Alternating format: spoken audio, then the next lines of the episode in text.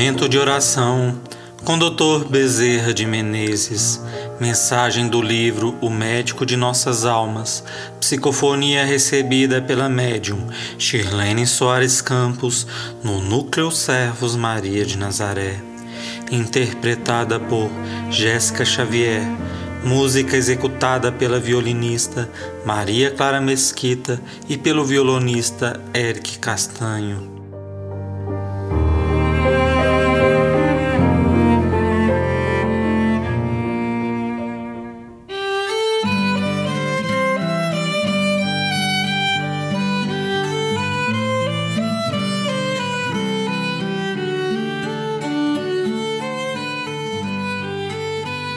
O terreno da alma.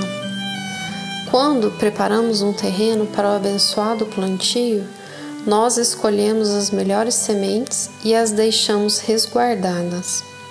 Começamos então a tarefa mais difícil, que é a de aprontar o terreno, limpá-lo das ervas daninhas, retirar dele os ninhos de serpentes, retirar as locas perigosas, aplainar todo o solo para que ele fique bem receptivo, bem produtivo, bem limpo, bem preparado.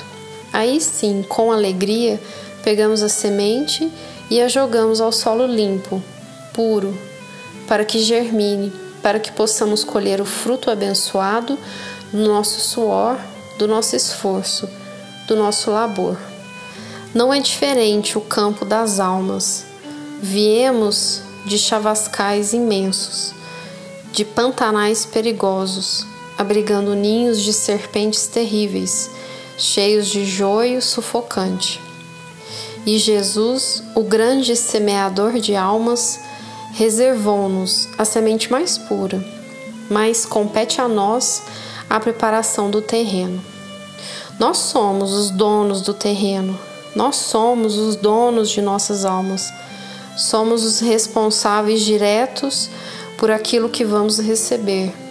A semente é seleta, é pura, vai frutificar com facilidade se o terreno for bem preparado. Por isso, é preciso arrancar do nosso terreno espiritual tudo aquilo que possa impedir nosso crescimento. Quantas e quantas vezes não viceja a flor da fraternidade, por nos faltar a necessária gratidão e entendimento. Quantas vezes nos revoltamos por coisas tão pequeninas que podiam passar desapercebidas se nós fôssemos mais cristãos. Quantas coisas importantes já recebemos e que nós não as catalogamos, mas ficamos buscando a praga, o joio, a erva daninha. Ficamos procurando tudo aquilo que possa tornar o campo inóspito e improdutivo.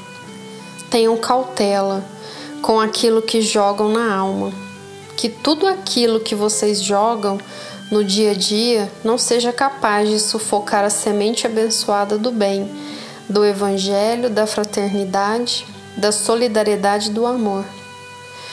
Muito receberão aqueles que muito fizerem, mas muito será pedido àqueles que muito receberem e nada derem em troca. Na contabilidade divina, a justiça maior se faz e a misericórdia também intercede por nós. Mas, na verdade, ao chegarmos ao plano espiritual com o conhecimento das causas do ontem e do hoje, vamos implorar por justiça e abandonar o pedido de misericórdia. Desse modo, pensando no ontem, que desconhecem, pensando no hoje, que pode ser um terreno tão bem preparado, lembrem-se de que o amanhã é acerto de contas e muitos não vão gostar de ver aquilo que deve ser pago.